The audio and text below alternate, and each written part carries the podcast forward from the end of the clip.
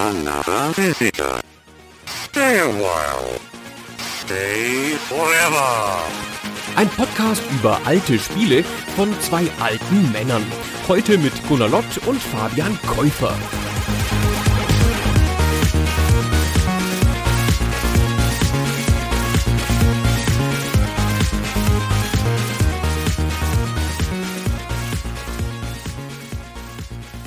Hallo Gunnar. Oh, hallo Fabian. Gunnar, was mich schon häufiger interessiert hat, tatsächlich wollte ich immer mal fragen, in der Schule früher, warst du eher so der Kunst- oder der Musiktyp? Das ist eine tragische, tragische Geschichte, die lange dauern würde. Ich bin für beide Fächer gleichermaßen ungeeignet und habe dann in der zehnten Klasse aus irgendwelchen Gründen Glück gehabt, ein Thema gehabt in Musik, mit dem ich gut klarkam, hatte eine 2 in Musik und habe dann gesagt, okay, in der Oberstufe wählst halt Kunst ab und nimmst Musik. Und dann habe ich Musik genommen dann wurde das so schwer mit irgendwelchen komischen Sachen, die ich nicht verstanden habe. Irgendwas mit Noten und so. Ich kann ja keine Noten lesen, leider. Und dann bin ich in Musik total den Bach runtergegangen und habe richtig Punkte fürs Abitur verloren. Wohingegen Kunst hat dann vom Bilderzeichnen umgeschaltet in über Bilder sprechen. Und das hätte mir viel besser gelegen, aber man sagt einem ja keiner irgendwas in der Schule. Ja, das weiß man leider nicht vorher. Ich hatte tatsächlich in der elften Klasse noch Musikleistungskurs. Dann gemerkt, dass das meine moderaten Instrumententalente und mein Interesse an dem Thema dann doch übersteigt und bin noch rechtzeitig auf Deutsch umgeschwenkt. Aber grundsätzlich wäre ich bei dir und würde sagen, meine Wahl wäre immer eher auf Musik gefallen, denn auf Kunst. Und das qualifiziert uns zumindest ein bisschen für unser heutiges Thema, denn wir haben 40 Folgen gebraucht, Gunnar, um zu einem Genre zu kommen, was zumindest für doch viele Jahre, die noch gar nicht so weit zurückliegen, extrem angesagt war. Wir sprechen nämlich heute über ein Musikspiel im weitesten Sinne. Ich weiß nicht, ob Parappa the Rapper, das Spiel, über das wir heute sprechen, tatsächlich ein Musikspiel ist. Vielleicht ist es auch eher ein Rhythmusspiel, aber das ist auf jeden Fall unser Thema heute und ist ein wichtiges Spiel für sein Genre, auch wenn es vielleicht nicht das bekannteste ist, würde ich sagen, es ist ein Spiel, was sehr wegweisend war und viele der späteren Titel seines Fachs beeinflusst hat. Das ist richtig. Deswegen haben wir es auch ausgewählt. Wie clever von uns. Ich bin nicht so sicher, ob es wirklich einen richtigen Unterschied zwischen Rhythmusspielen und Musikspielen gibt, weil ich finde, Musikspiele sind eigentlich immer auch Rhythmusspiele. Weil dieser Formel, die Parappa the Rapper 1996 etabliert hat, sind dann sehr viele Spiele gefolgt, auch solche, die man heute nicht mehr in das Lager Rhythmusspiele werfen würde. Ich würde, glaube ich, eher das sogar umgekehrt sehen. Ich würde eher sagen, alle Rhythmusspiele sind Musikspiele, aber nicht unbedingt umgekehrt. Denn genau genommen machst du in Parappa ja keine Musik, sondern du rappst, was man aufgrund des Namens schon vermuten kann. Und das ist für mich immer da so eine kleine Differenzierung. Aber wie du schon sagtest, prinzipiell haben sich natürlich viele spätere Musikspieler an der Art und Weise, wie das funktioniert, orientiert, weil das eben auch dafür geeignet ist, um Gitarren, Drums, Bässe oder was auch immer es später alles gab, umzusetzen in eine spielbare Form. Lass uns mal ganz einfach kurz bei Parappa the Rapper reingucken, kurz erklären, was man da macht und dann einen vierstündigen Exkurs über Rhythmusspiele machen. Eva dann ganz zum Schluss nochmal kurz erklären, wie das Spiel weitergeht. Das hat sich bewährt, die, die, die, diese, diese Art, die Folge anzugehen. Das würde ich so ungefähr gern machen wollen. Also, Parappa the Rapper ist ein, nennen wir es mal Rhythmusspiel. Das ist ein Spiel, in dem spielst du eine Art Comic-Hund. Das ist ein Spiel mit einer sehr einfachen, sehr klatschbunten Grafik, eine Anmutung wie ein Kinderspiel. Wir beschreiben das später noch ein bisschen genauer. Und in dem Spiel musst du verschiedene Aufgaben lösen, indem du rappst. Und zwar machst du das nach, was jemand dir vorrappt. Also irgendjemand singt dir was vor und dann musst du diese Zeile nachsingen. Und wie das passiert ist, du drückst an den richtigen Stellen, wenn Symbole erscheinen, die in einem Musiktakt eingeordnet sind, drückst du an der richtigen Stelle und dann singt der die richtige Zeile, das richtige Wort vielleicht. Genau, und wenn man es eher mechanisch betrachtet, dann ist es quasi so, dass wenn man auf den Knopf drückt, quasi, dann feuert man ein Sample ab, was eben zu der Stelle dann passt, die im Text dort vorgesehen ist. Und du hast es eben schon mal gesagt, man ist der Hund Parappa.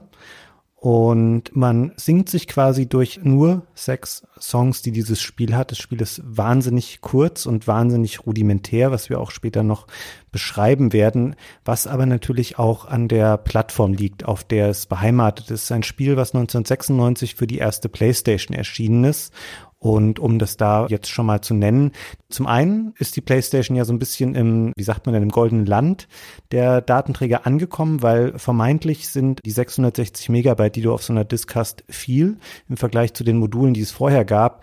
Für Musik in guter Qualität ist es natürlich nicht sonderlich viel, zumal das Spiel eine Menge Videosequenzen hat, weil es etwas anders funktioniert in der Art und Weise, wie es seine Songs präsentiert, als viele andere Musikspiele, die später kommen. Und du hast eben schon mal angefangen zu beschreiben, was genau die Aufgabe im Spiel ist, dass man eben angezeigte Symbole zur richtigen Zeit drücken muss. Ich glaube, für Leute, die noch nie ein Musikspiel wie vielleicht Guitar Hero oder Rockband später gespielt haben, kann man das nochmal ein bisschen genauer beschreiben. Man hat quasi den Spielbildschirm, auf dem die Performance abläuft. Also sieht man die Charaktere, die dort rappen. Und am oberen Bildrand gibt es horizontale Linien und auf denen sind Symbole angebracht, die quasi Controller-Tasten des PlayStation-Controllers entsprechen. Die sind statisch und von links nach rechts fahren kleine Symbole der Charaktere diese Linien ab und wenn sich beide Arten von Symbolen überschneiden, das heißt das Charaktersymbol von Parappa oder seinem Rap-Partner und eben das Tastensymbol, dann soll man idealerweise den entsprechenden Button drücken, um eben das Sample korrekt auszulösen. Genau, wenn man es zu spät oder zu früh auslöst, dann klingt es schräg. Also nicht schräg im Sinne von einen falschen Ton gespielt, sondern dann wird es abgehackt zum Beispiel, wenn es zu spät kommt oder so, weil es nicht mehr reinpasst.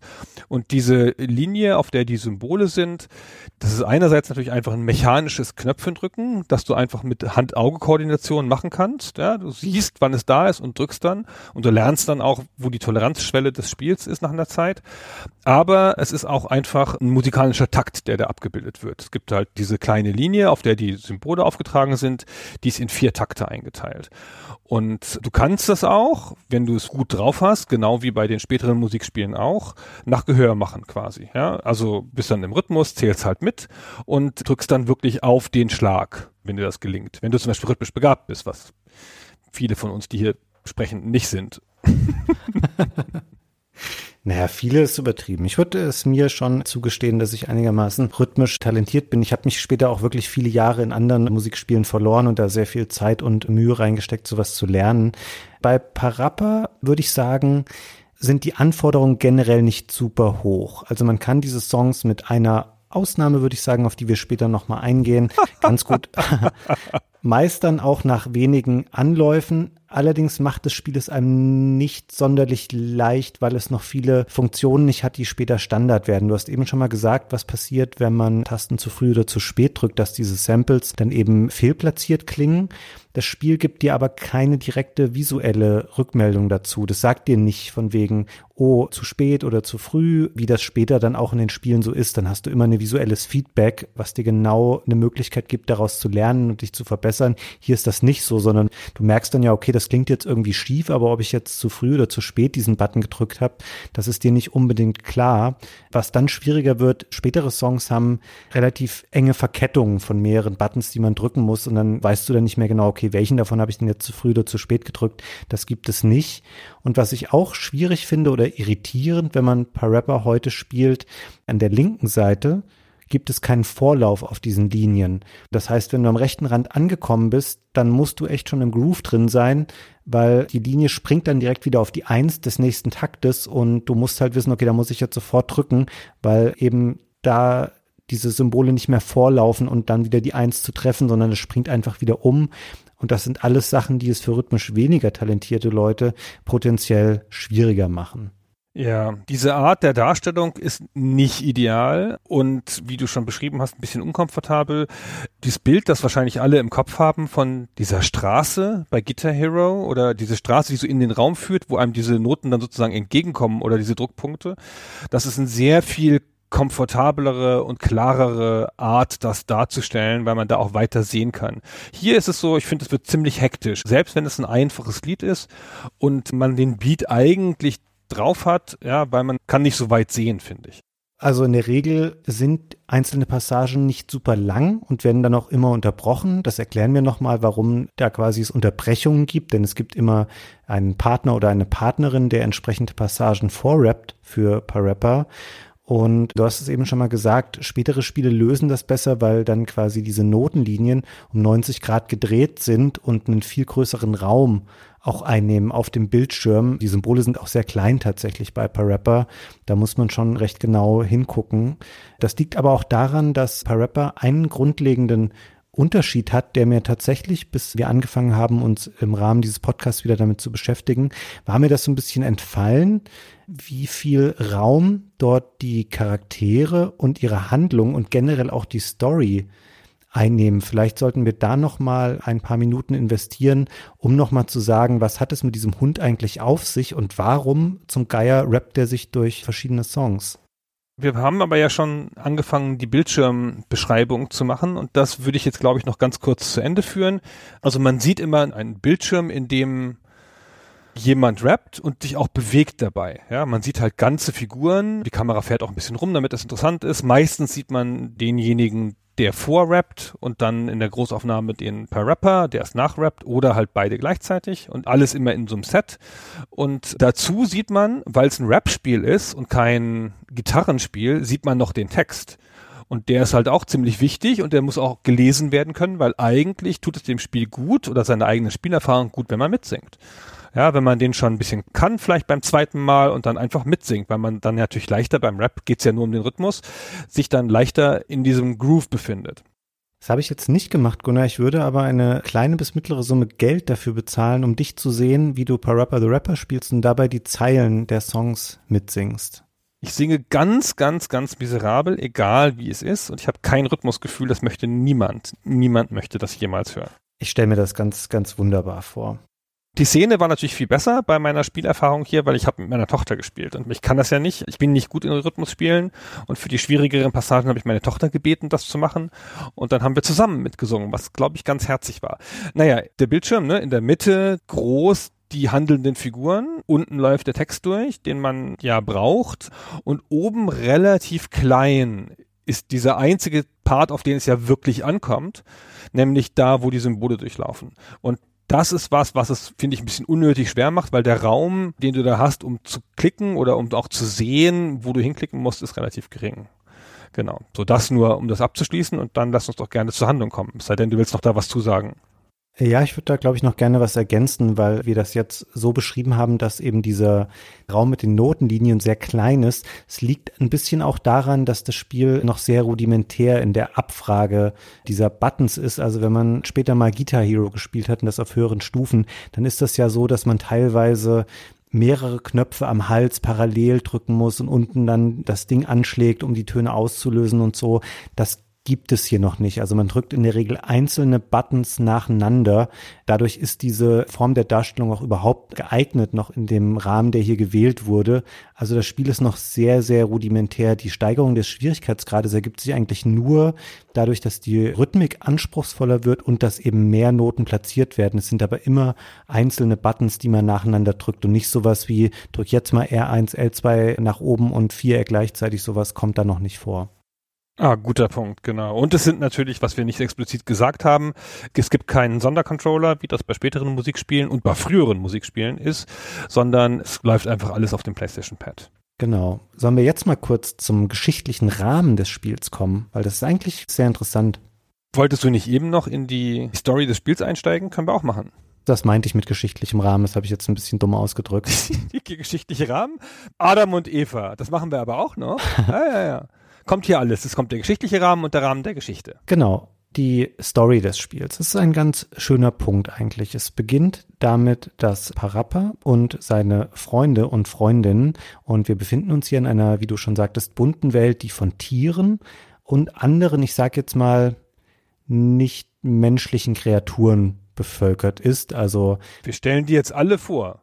Oh, okay, das habe ich gar nicht vorbereitet, aber da bin ich gespannt. Komm, die stellen wir alle vor. Also ich werfe als ersten Charakter rein und wir wechseln uns dann ab. Es gibt Sunny Funny, eine hübsche sprechende Blume und gleichzeitig Love Interest von Parappa, denn seine Hauptmotivation über das ganze Spiel hinweg ist es, das Herz von Sunny Funny für sich zu gewinnen und dafür stellt er sich eine Reihe an Aufgaben, die dann in diesen Songs quasi gemeistert werden. Er geht durch die Rap-Schule und eignet sich noch andere Fertigkeiten dabei an, um am Ende Sunny Funny zu begeistern. Du darfst die nächste Figur machen. Ich weiß gar nicht, was das für ein Tier ist. Also Sunny Funny ist eine Sonnenblume, hast du das gesagt? Eine Blume, habe ich, glaube ich, gesagt. Ich bin da so schlecht mit Blumen, ich wollte kein potenzielles Fettnäpfchen betreten. Das ist eine Sonnenblume. Dann haben wir Katie Cat. Katie Cat ist, nehme ich an, eine Katze. Die ist blau und farbenfroh und die ist einfach eine gute Freundin in dieser Gruppe, freundlich, immer nett zu ihren Freunden, ist Disco-Fan, steht auf Tanzen. das stimmt, jetzt muss ich gerade überlegen, es gibt noch diesen, ja, was ist das? Eine Art Biber oder so? PG Barry meinst du? Ja, was ist das? Bin auch nicht so ganz sicher. Ja, aber jedenfalls irgend so eine Art Fellnagetier. Das ist alles so anthropomorphe Tiere und Gemüse und Gegenstände, die Leute in dieser Welt, es laufen auch so Toaster mit Köpfen rum und so. Mhm. Oder Leute, deren Köpfe Toaster sind. Und PG Barry ist, es könnte ein Biber sein oder so eine Art Waschbär oder Bär oder sowas. Ja, ich kann es auch nicht so genau sagen. Auf jeden Fall passt es alles erstaunlich gut zusammen, weil es einen einheitlichen Stil hat und es ist so ein ganz simpler 2D-Pappfiguren. Stil, würde ich sagen. Also die Figuren sind nicht dreidimensional gestaltet, sondern sind flache Figuren. Und worauf ich hinaus wollte ursprünglich, weil ich glaube, wir haben jetzt diesen engen Freundeskreis rund um Parappa beschrieben. Entschuldigung, es ist ein Teddybär. Ein Teddybär. Genau, ein DJ-Teddybär. Na gut, PJ Barry, ja, man hätte sich denken können. Und Parappa ist ein Hund. Richtig. Diese Freundesklicke ist im Kino, schaut sich einen Film an und danach gehen sie in ein Fastfood-Restaurant. Und da ergibt sich dann eine Szene, dass sie von so Bullies ein bisschen aufgemischt oder angemacht werden. Und dann kommt der Superheld der Parappa-Welt dazu, nämlich Joe Chin. Weil er nämlich ein Kinn hat. Das ist so toll. Das ist Joe Chin, der Mann mit dem Kinn. Und das ist so ein Superman-artiger Typ. Genau, und den findet natürlich Sunny Funny ganz toll. Und da entwickelt Parappa dann diese Fantasie von wegen, er muss auch viel cooler und viel besser werden und tolle Sachen machen. Und sein erster Schritt, den er unternimmt, ist, er geht zu Chop Chop Master Onion, einer Art Martial Arts Lehrer, der eine lebensgroße Zwiebel ist im Wesentlichen. Und all das erfährt man in Videosequenzen, die quasi rund um die eigentlichen Songs platziert sind und die Geschichte immer vorantreiben. Und Chop Chop Master Onion bringt ihm im ersten Song dann die Kunst des Raps im Wesentlichen bei. Warum genau da auf Rap zurückgegriffen wird, weiß man jetzt gar nicht genau. Aber das ist eben so in der Welt von Parappa the Rapper. Und dann wird auch hier gleich was etabliert, was ganz entscheidend für das Spiel ist, was wir vorhin am Rande schon mal angesprochen haben. Es ist immer so, dass der Rap-Partner von Parappa ihm quasi Sachen vorsagt oder so Weisheiten oder andere wichtige Dinge beibringt, indem er sie vorrappt und Parappa wiederholt sie dann was zum einen nachvollziehbar ist, weil er versucht, Sachen zu verstehen und zu verinnerlichen. Zum anderen ist es natürlich für den Spieler auch sehr praktisch, weil die Songs, die man hört, das sind keine bekannten Songs von Interpreten, die man schon hundertmal gehört hat, wo man genau weiß, wie die verlaufen werden, sondern man lernt dadurch quasi die Songs kennen und hört auch vorher genau das, was man dann imitieren soll.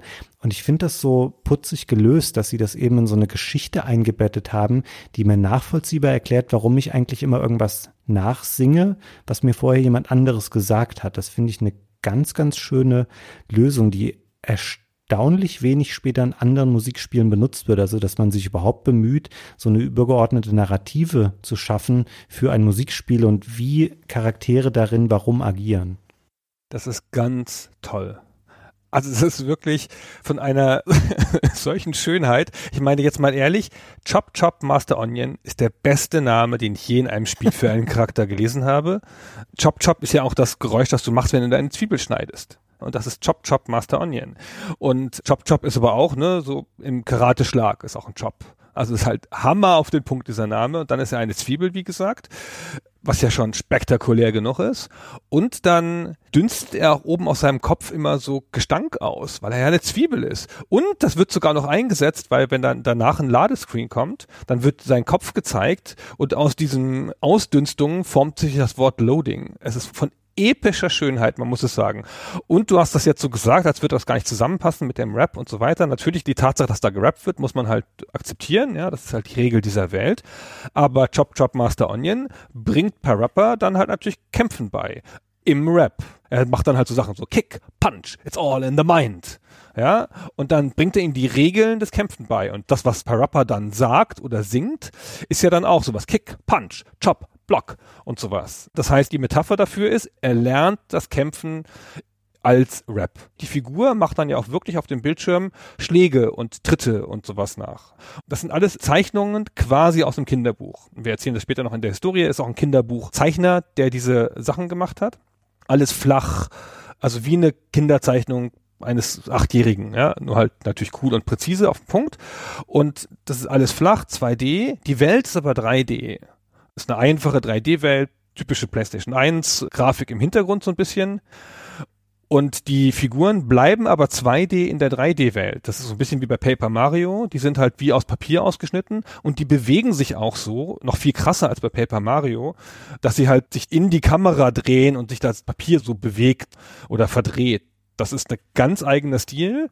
Also als das Spiel rauskam in den USA 1997, also ein Jahr nach Japan, 96, da haben die Reviewer sich auch ganz schön verbogen, um das Spiel gut finden zu dürfen. So, ja, ist nicht für jedermann, also ist vielleicht eher für so Gamer, die aber auch noch eine Liebe für Kinderfernsehen haben. Ich find's toll, aber ich weiß nicht, ob ihr es auch toll findet. Also es ist schon ein sehr eigener Look, der leicht billow wirkt oder kindermäßig. Billo ist so ein böses Wort, aber ich würde vielleicht eher simpel sagen, aber das liegt natürlich auch wieder daran, damalige Reviewer konnten dann wieder nicht antizipieren, was man 25 Jahre später über die aufwendigen 3D-Spiele der PlayStation 1 sagen würde. Und da muss man dann heute wieder sagen, ist Parappa the Rapper noch verhältnismäßig gut gealtert, eben weil es diese simplen 2D-Figürchen in der 3D-Welt benutzt. Also ich bin da nicht vor Schreck vom Stuhl gefallen, als ich das jetzt nochmal auf der PlayStation 1 gespielt habe. Im Gegenteil, es hat sogar viele schöne Details auch noch drin. Es ist ein bisschen schwierig, die alle zu bemerken, weil zum einen guckt man auf die Notenlinien, man schaut vielleicht noch unten auf die Lyrics und in den Levels selber, aber in den Settings, wo man da ist, zum Beispiel in dem Dojo von Chop Chop Master Onion, sind auch noch super viele schöne Sachen versteckt. Also zum Beispiel stehen hinten aufgereiht, so wie so kleine Karateschüler, halt auch kleine Zwiebeln noch rum. ja, das ist so toll. Die halt auch weniger schrumpelig sind, also offenkundig zu erkennen als junge kleine Zwiebelkinder. Und das ist so putzig. Ich habe das auf der Couch gespielt, meine Frau hat es gesehen und die hat sich totgelacht über diese Zwiebelkinder, die da in dem Dojo rumstehen. Abgesehen davon, dass sie null nachvollziehen konnte, was für eine Art von Spiel ich da gerade spiele. Meine Tochter konnte voll connecten mit dem Humor. Meine Tochter ist 13, die ist jetzt auch nicht mehr für Kinderbuchdesigns. Ja, aber das hat ihr voll gefallen. Fand das lustig. Wir haben uns so gegenseitig Sachen im Hintergrund gezeigt. So, wir fanden die ganzen Posen lustig. Wir fanden es lustig, wie die Handlung sich entwickelt. Das läuft alles in Filmen. Und eigentlich ist das eigentliche Spiel, da wo du diese Noten drückst und den Rap machst, ist auch wie ein Film. Ja, das läuft halt so durch. Und solange du richtig drückst, läuft der Song wie im Musikvideo quasi durch mit deinen richtigen Antworten und dann ist der Film zu Ende. Außer du versaust es und drückst nicht oder die falsche Taste oder irgendwas oder zu spät und dann wird der Film auch abgebrochen und an den Levelanfang oder an den Songanfang zurückgesetzt. Das ist sehr schön, dass du das jetzt gerade ansprichst, weil das müssten wir natürlich auch noch erklären, da wir uns ja schon ein bisschen an den Bildschirmanzeigen und Infos abgearbeitet haben. Es gibt so eine Art Qualitäts Ranking dessen, wie du rappst und das ist noch sehr, sehr grob gehalten. Es gibt da quasi vier Stufen, die werden da angezeigt, einfach indem die Wörter da stehen. Da steht cool, good, bad und awful. Und je nachdem, wie du einzelne Linien absolvierst, beeinflusst das deinen Rang, den du da hast. Du musst das immer in dem Good-Bereich mindestens halten, damit der Song weitergeht. Sonst wird er irgendwann, wenn du runter auf Awful fällst und dann noch ein bisschen schlecht weiter rappst, dann kommt es zu einem Abbruch und du musst den Song einfach von vorne beginnen. Ist auch eine typische Mechanik, wie man sie aus späteren Spielen wie Guitar Hero und so kennt, dass eben, wenn du längere Zeit es versaust, dann bricht der Song ab. Und es gibt hier so gewisse, weiß nicht, ob Sollbruchstellen das richtige Wort ist, aber die Songs sind alle auch aufgeteilt in mehrere Lessons. Und du musst auch immer am Ende einer Lesson idealerweise auf einem Good-Level liegen, sonst gibt es so geringe Beeinflussung auch dessen, wie der Song weiter verläuft. Also die anderen kriegen dann schlechte Laune, es verändert sich so ein bisschen die Art und Weise, was dann da passiert auf dem Bildschirm. Das sind alles so kleine Details, die super cool sind weil es ist keine reine Score-Messung oder sowas, also im Gegenteil. So einen übergeordneten Punktestand, den gibt es zwar auch, aber da schaut man gar nicht richtig drauf, sondern du bemühst dich eigentlich, das eher auf diesen Wörterlevels in einem guten Bereich zu halten, weil du möchtest auch, dass die Geschichte positiv weiter verläuft und am Ende auch zu einem guten Ausgang kommt, damit die Geschichte weitergehen kann und du zum nächsten Song befördert wirst. Ich habe das lustigerweise erst beim Zuschauen bemerkt, als meine Tochter gespielt hat, dass ich ja diese Handlung verändert, wenn du schlecht bist. Das ist aber auch so toll. Ja. Wir springen mal ganz kurz in einen späteren Level, den wir noch genauer beschreiben. Da bist du in einem Studio, einer Fernsehküche und da ist ein Huhn, das kocht und du musst halt den Kuchen machen am anderen Teil des Studios. Und solange es gut läuft, die Köchin beschäftigt sich gar nicht mit dir und singt dir bloß vor. Und wenn du es versaust, dann kommt sie immer zu dir und musst dann noch eingreifen und so. Das siehst du richtig. Auch wenn du nichts hören würdest, könntest du sehen, wie gut es gelaufen ist. Ja, und sie wird immer wütender dabei. Das ist auch toll. Die wird stinksauer, wird sie. Bis sie, wenn du es versaust, legt sie vor Schrecken Ei im Studio und daraus schlüpft dann ein Küken aus, was sie sagt, mach's nochmal. Ja, das Küken macht ja auch bittere Vorwürfe mit seiner Piepsstimme. Und dass du jetzt genau dieses Beispiel nennst, das liegt natürlich auch daran, dass das so ein bisschen der berühmt-berüchtigte Song aus dem Spiel ist, wo wir dann später nochmal zu kommen. Ich wollte noch einmal auf diese Verknüpfung der Geschichte mit den Songs eingehen. Du hast es eben schon mal gesagt, man lernt von Chop Chop Master Onion das Kämpfen, was eben Parappa erlauben würde, wenn er nochmal im Café von Bullies belästigt wird, dann kann er die vermöbeln. Und danach treffen wir wieder in einer Zwischensequenz auf Joe Chin, ich finde das wahnsinnig schwer, diesen Namen auszusprechen, Joe Chin, der einen neuen Sportwagen sich gegönnt hat. Und dann merkt Parappa, hm, doof, wenn ich mit Sunny Funny mal einen Ausflug machen möchte, ich habe ja weder ein Auto noch einen Führerschein. Und dann möchte er sich eben diesen besorgen und macht Fahrstunden bei Instructor Mussolini. Fantastischer Name, auch an dieser Stelle, ist ein Mus, also ein Elch, und wir haben jetzt fast schon eine halbe Stunde rumgebracht, Gunnar, über ein Musikspiel zu sprechen, ohne dass man was gehört hat. Ich finde, wir können hier heute mal durchaus mal zwei, drei Sachen einspielen, weil das ist mein absoluter Lieblingssong aus dem Spiel, der Rap von Instructor Mussolini. Wir hören eben mal rein.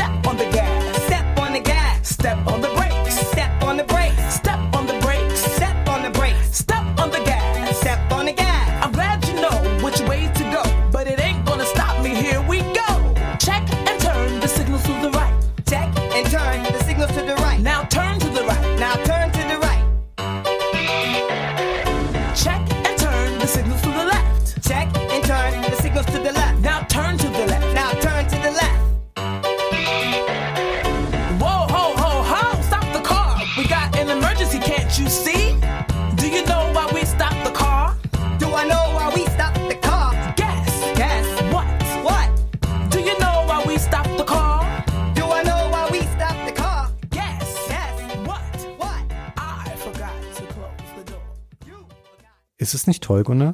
Ja, es ist ganz toll. es ist wirklich ganz toll.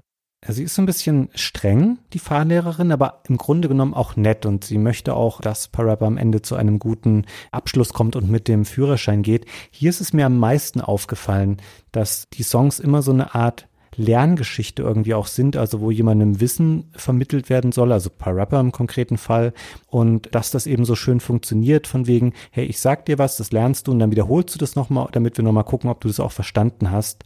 Das zieht sich eben durch das Spiel einfach durch und spätestens bei dem Song war ich wieder voll dem Spiel verfallen und habe gedacht, hey, das ist richtig cool. Es hat nicht nur, also den optischen Stil haben wir schon mal beschrieben, der sehr individuell ist, aber auch die Songs sind einfach sehr, sehr stark in dem Spiel. Sind auch zwei schöne Metaphern. Am Anfang hast du hier halt diesen Dojo mit Chop Chop Onion. Das ist ja eine Situation, die einem aus Spielen jetzt ein bisschen vertraut ist, dass man da dann kämpfen lernt. Und jetzt hier eine Fahrschule hat auch schon mal jeder gemacht. Das ist auch schön. Und wie du sagst, dieser Lernsong, wir haben es eben im Anspielen kurz gehört, ne? Instructor Mussolini sagt, tritt aufs Gas, tritt auf die Bremse und dann, ich trete aufs Gas, ich trete auf die Bremse. Ja, und das ist so nett, ist auch so eine schöne Schleife im Text, weil irgendwann halten sie an, weil Inspektor Mussolini das fordert und dann kommt raus, dass sie vergessen hat, die Tür zuzumachen. Das sagt sie dann so ein bisschen kleinlaut, ja, und dann macht sie die Tür zu, dann geht's halt weiter, dann kommt wieder und jetzt tritt aufs Gas und auf die Bremse und so weiter. Und das läuft zweimal durch und dann kommt es noch ein drittes Mal, da halten sie ein drittes Mal an und dann sagt sie, warum halten wir hier an? Und er sagt, warum halten wir hier an? Weil du deinen Führerschein hast. Hey, ja. Und das ist so schön, Ja. so eine schöne Szene, ist ganz toll. Ich habe mich richtig an den Moment zurückerinnert gefühlt, als ich meinen Führerschein damals gemacht habe, wir dann angehalten haben und ich wusste, okay, du hast diese Scheißprüfung gerade bestanden, weil ich nicht parallel zum Bordstein einparken musste, weil daran wäre ich definitiv noch gescheitert in diesem frühen Stadium des Autofahrens und das wird dir sehr, sehr schön vermittelt. Also generell dieses Teenager-Gefühl, was so Parappa und seine Freunde durchströmt und dieses auch so ein bisschen in Träumen noch leben und dann aber Sachen angehen und die auch lernen und meistern, das wird dir sehr, sehr schön vermittelt in diesen Geschichtchen, die in den Songs auftauchen. Wir gehen die jetzt mal durch, das ist ja ganz kurz. Die nächste Geschichte ist auch sehr realistisch. Was macht er natürlich? Er hat einen Führerschein und er hat ein Mädchen, das er beeindrucken will. Er leiht Papas Auto. Und Papa ruft noch so hinterher, du hast doch erst seit zehn Minuten den Führerschein. ne?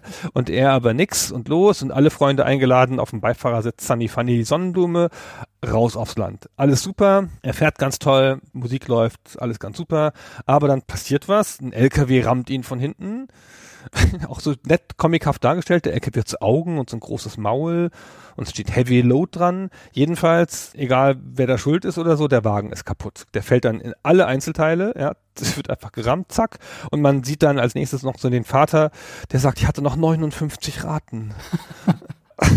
Sehr schön. So, und eine Situation, die man sich gut vorstellen kann. Wer hat noch nicht eine Delle in Papas Auto gefahren? Und dann ist der arme Parappa in der Lage, dass er Geld verdienen muss sucht eine Möglichkeit, Geld zu verdienen und dann geht er auf den Flohmarkt, um da bei Prince Fleecewallow zu lernen, wie man am besten Geld verdient auf dem Flohmarkt, also wie man da was verkauft. Und da sind wir jetzt ein bisschen raus aus den Metaphern, die im Teenageralter ganz normal sind, weil das ist so ein bisschen komisch in dieser Situation, dass da einem jemand erzählt, das musst du verkaufen und so und was man hier machen muss. Aber dafür ist das mein Lieblingssong aus dem Spiel ein viel ruhigerer Song, viel langsamerer Song, fast was Reggae-haftes. Gefällt mir total gut.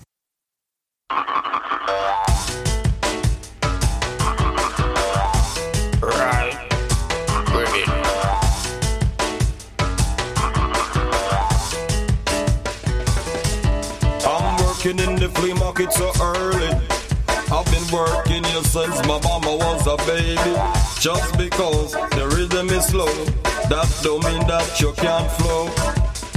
In the rain or in the snow, In the rain or in the snow. got to got the funky flow. Got the, got the funky flow. In the rain or in the snow, In the rain or in the snow. got to got the funky flow. Got the, got the funky flow. All you ever need is to be nice and friendly. All you ever need is to be nice and friendly. All you ever need is to be nice and friendly. All you ever need is to be nice and friendly. Remember, strike it rich, the key is love. Save everybody from way up above. I can sell a bottle cap like this. I will try to sell a cap like this. I can sell a bottle cap like this. I will try to sell a cap like this. I never dream it would have be like this.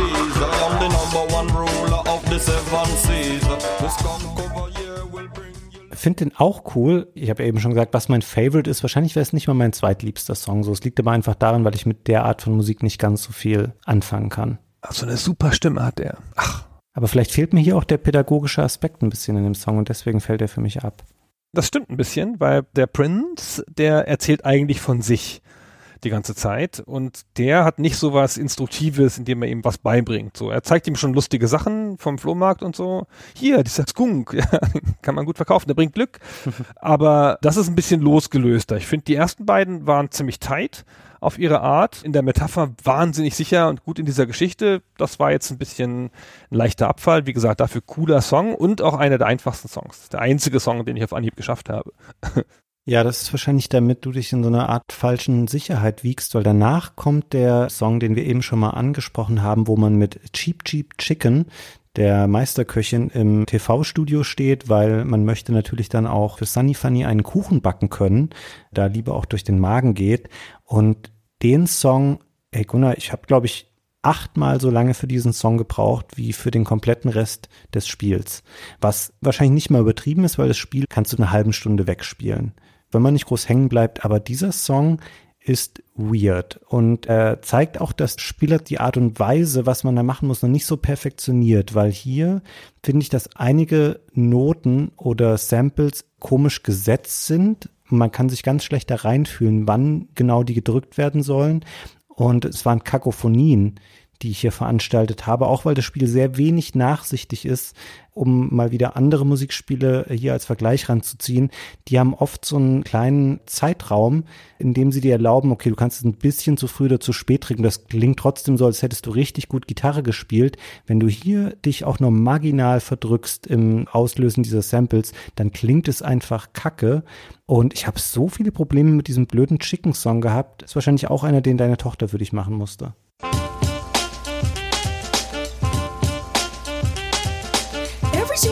Stress comes in every way. I ain't got no time for nobody. My style is rich, dope, fat, and rich. We'll make a cake today that looks rich. Crack, crack, crack the egg into the bowl. Crack, crack, crack the egg into the bowl. M-I-X the flour into the bowl. M-I-X the flour into the bowl. Crack, crack, crack the egg into the bowl. Crack, crack, crack the egg into the bowl. M-I-X the flour into the bowl. Cake, means you gotta try. I'm doing this for years, but don't ask me why. Butter, butter, butter joins the bowl. Butter, butter, butter joins the bowl. We're making us a cake that you've never seen before. We're making us a cake that you've never seen before. Heat up the oven, now we're on a roll. Heat up the oven, now we're on a roll. Cheap, cheap, cheap's the name of my soul. Cheap, cheap, cheap's the name of your soul. The other day, I was called a little turkey. But I'm a chicken, it? Your beef jerky? Put the cake in the oven for a while. Put the cake in the oven for a while. Leave it there, come on, clean Ja, ich konnte nicht schaffen. Ich habe auch Dutzende, glaube ich, Versuche gemacht. Und meine Tochter aber auch. Die hat den auch nicht auf Anhieb geschafft. Das Spiel wechselt hier die Regeln. Das ist ganz interessant. Zum einen wird es einfach komplizierter. Also das Muster, das du drücken musst, wird komplizierter. Am Anfang, da gibt's halt auf vier Takte, musst du halt fünfmal drücken oder so und davon ist dreimal die gleiche Taste und einmal eine andere. Das kriegst du schon so hin. Und hier werden die Muster komplizierter. Das ist aber nicht das Problem. Das Problem ist, dass der Rhythmus synkopisch wird. Vorher ist das alles ganz getreu auf eins, zwei, drei, vier. Immer auf den großen Schlägen kannst du drücken auf zwei und vier, meinetwegen, ja. Wie das halt zu so einem Takt passt. Und da kannst du halt mitzählen ganz gut. Und hier kommen die Schläge sozusagen auf Beat. Also zwischen den großen Schlägen. Und mir ist das zu viel. ja, tut mir leid. Also ich kann ja kaum einen Rhythmus halten, ja, beim Mitzählen. Und das war mir eine ganz schön große Steigerung vom Level davor. Und bei weitem der schwerste Level im ganzen Spiel. Also der kommt jetzt einfach so, ziemlich aus dem Nichts, ziemlich abrupt. Und ich habe den auch ganz oft bis fast zum Ende geschafft und konnte auch, bis ich mir das mal ganz genau angehört habe und sauber mitgezählt habe bei den ganzen Sachen, konnte ich gar nicht ermessen, was mein Fehler war. Meine Tochter und ich haben es mal angeguckt, haben gesagt, stimmte doch, wir haben doch richtig gedrückt. Weil man das Gefühl hatte, das Drücken, also das Videospielerische, auf das man sich ja immer noch zurückziehen kann, wenn man keinen Rhythmus kann, hätte funktioniert. Das war aber nicht so. Die Sachen sitzen daneben. Ja, ich stimme dir zu und es ist halt auch so, dass die späteren Lessons, also die Teile des Songs werden ungleich schwieriger noch als der auch schon nicht einfache Anfang und dann kommst du vielleicht durch 60, 70 Prozent richtig gut durch und denkst so geil, jetzt schaffe ich's und dann verbaselst du das binnen weniger Sekunden, weil du halt mehrere Linien hintereinander mal nicht triffst und dann fällst du gleich in den Awful-Bereich und dann ist es auch schon vorbei. Und das ist ein bisschen ein Problem, was dem ganzen Genre immanent ist. Man kann sehr, sehr schnell scheitern. Also du kannst vorher eine lange Zeit was sehr, sehr gut machen und dann können dir sehr wenige Fehler das komplette davor verhageln und dadurch quasi obsolet machen. Und bei Parappa ist es halt auch noch so, du wirst dann immer wieder in den Anfang geworfen, du guckst immer wieder den kleinen Story-Vorlauf innerhalb dieses Songs an, bevor der eigentliche Song beginnt. Und es gibt noch keine Möglichkeit zu sagen, ich möchte jetzt mal die Takte 48 bis 63 üben, weil die blicke ich irgendwie nicht, sondern du arbeitest dich immer wieder durch die Teile durch, die du vielleicht dann auch schon kennst und dann fliegst du nach acht Sekunden wieder raus, weil du dann völlig überfordert bist mit dem, was kurz vor Ende nochmal kommt. Spätere Musikspiele beheben das, indem sie eben genau solche Funktionen haben, dass du bestimmte Segmente markieren kannst und die üben kannst. Bei Parappa ist es noch so, du musst jeden Song einmal geschafft haben, dann kannst du zumindest den Song einzeln später anwählen übers Menü und sagen, ich möchte den üben, aber auch da ist es dann immer von Anfang bis Ende und das macht so einen Song dann schon sehr auffällig hier, weil der eben generell anspruchsvoll ist und dann nochmal super, super anspruchsvoll zum Ende hin. Und das war echt so ein Frustmoment, den ich so nicht unbedingt erwartet hatte, weil das Spiel vorher so relativ gut vor sich hin fließt und Spaß macht. Ja, man hat so fünf Lektionen oder so im Song und auch hier schafft man die ersten drei ganz gut. Ich bin immer in den letzten beiden gescheitert. Das Spiel hat so eine Mechanik. Das ist ein bisschen undurchschaubar, wann man genau stirbt, wann man es genau versaut und wie viel man genau falsch machen darf. Das Spiel, wenn ich das richtig verstanden habe, nimmt immer zwei Zeilen als Bündel und bewertet dich für beide gemeinsam. Das heißt, wenn du die erste Zeile schon besonders schlecht machst, dann zeigt es dir so eine Tendenz an. Wenn du auf Good, im Level Good, also reingehst, in diese zwei Zeilen, du bist die erste schlecht, dann blinkt Bad. Das heißt, ne, du bist eigentlich schon auf Bad, aber wir lassen dich nochmal auf Gut. Und wenn du dann die zweite auch noch versaust, dann kommst du sozusagen wieder runter und in der zweiten kannst du es noch retten. Wenn da aber zwei sehr schwierige kommen, und das ist, glaube ich, bei dem Chicken Song, dann verhaut's dich da halt regelmäßig. Naja, man soll sich auch nicht beschweren, der Rest des Spiels ist relativ einfach oder gut machbar. Aber das war eine Stelle, die hat uns beide, inklusive noch meiner Tochter, der ich immerhin vier Jahre Klavierunterricht bezahlt habe, hat die ziemlich aus der Bahn geworfen. Hm. Ich habe mir dann teilweise damit beholfen, das ist mir auch erst in dem Song richtig aufgefallen. Das Spiel hat noch so ein leichtes Freestyle-Element, was es dir gar nicht erklärt, was es damit groß auf sich hat, aber du merkst, wenn du die Songs ich sage jetzt mal, abarbeitest, indem du jedes Symbol richtig drückst, was dir angezeigt wird, dann bleibst du eigentlich trotzdem immer auf dem Good-Level, um aber auf die Cool-Ebene gehievt zu werden, musst du eigentlich noch freestylen zwischendurch und rhythmisch passend noch so ein paar Samples abfeuern. Und auch da ist nicht so richtig nachvollziehbar. Wir hatten schon mal angesprochen, dass das Feedback an den Spieler noch nicht so gut ist bei Parappa. Und man probiert dann einfach hier und da mal irgendwo was einzustreuen. Und wenn man Glück hat, dann wird eine Zeile, die ansonsten für einen negativ ausgelegt worden wäre, dadurch ist sie dann noch okay und man bleibt auf dem Niveau, wo man war. Oder wenn man eben richtig super ist, aber es bietet sich nicht bei dem Chicken Song an, dann kann man auch mal die Cool Area aufschließen. Aber das gelingt dir nur, wenn du eben rhythmisch echt gut bist und es noch schaffst, Samples zwischen die Noten zu hauen, die du ohnehin spielen musst. Es sollte so ein bisschen, glaube ich, eine Motivation dazu sein, zu experimentieren und vielleicht auch das nicht als so ein Abarbeiten zu begreifen, sondern auch zu sagen, ich experimentiere mal ein bisschen rum. Und wenn es gut läuft, dann habe ich auch was davon, weil dann bin ich nicht nur gut, sondern cool. Das ist eine ganz interessante Mechanik, die es auch so gar nicht irgendwo anders gibt, meines Erachtens. Eigentlich gibt es nämlich nur drei Stufen, gut, schlecht und ganz schlimm. Und zwischen denen bewegst du dich, wenn du das so machst, wie das Spiel dir sagt. Also wenn du an den richtigen Stellen drückst und drückst immer richtig und verpasst keine Note, dann bist du gut. Dann bist du nicht cool. Cool geht nur mit Experimentieren, mit Gucken, mit richtig gut im Song sein, mit Mitzählen und auf den richtigen Beats dann vielleicht noch was setzen. Also ich habe das nur ein paar Mal geschafft und auch nur echt zufällig. Ich habe das immer dann geschafft, wenn in den vier Takten nicht so viel los war, dass ich nicht mit den richtigen Noten in die Quere kommen konnte und dann halt geguckt habe, ob ich nicht sozusagen was wiederholen kann, was da schon mal drin vorkam. Aber das fand ich total schwierig. Das ist auch in der Anleitung nicht erklärt und das Spiel bringt dir das nicht bei. Das musst du rausfinden. Es sagt dir das halt. Geh in den Flow, guck, dass du den Song gut kennst. Probier mal einfach aus. Und es ist auch ganz cool. Du kannst es auch durch Zufall mal erreichen. Aber es ist ja eine Hammermechanik. Es belohnt ja wirklich Experimentieren mit Musik. Ist halt leider schwer oder ein bisschen undurchsichtig. Ja, das etwas Irritierende daran ist halt auch, das Spiel macht dann aus so Noten, die du irgendwo noch einstreust, nicht was, was organisch irgendwie textlich Sinn ergeben würde, sondern an bestimmten Stellen im Song sind den Buttons eben immer entsprechende Samples zugeordnet. Also wenn das Wort You meinetwegen auf dem X-Button liegt an der Stelle, weil du das da irgendwie drücken musst und du drückst an anderen Stellen dann auch auf X, dann kommt eben immer nur dieses You-Sample, wird dann da abgefeuert von Parappa das machst du dann wirklich eher nach Rhythmus. Du machst es nicht so, weil du denkst, ich will jetzt einen cooleren Rap hier zeigen, als das, was da eigentlich geschrieben steht. So funktioniert es nicht, sondern du streust eben nur nochmal die gleichen Samples ein und wenn das eben zufällig gerade gut passt, dann belohnt das Spiel das auch.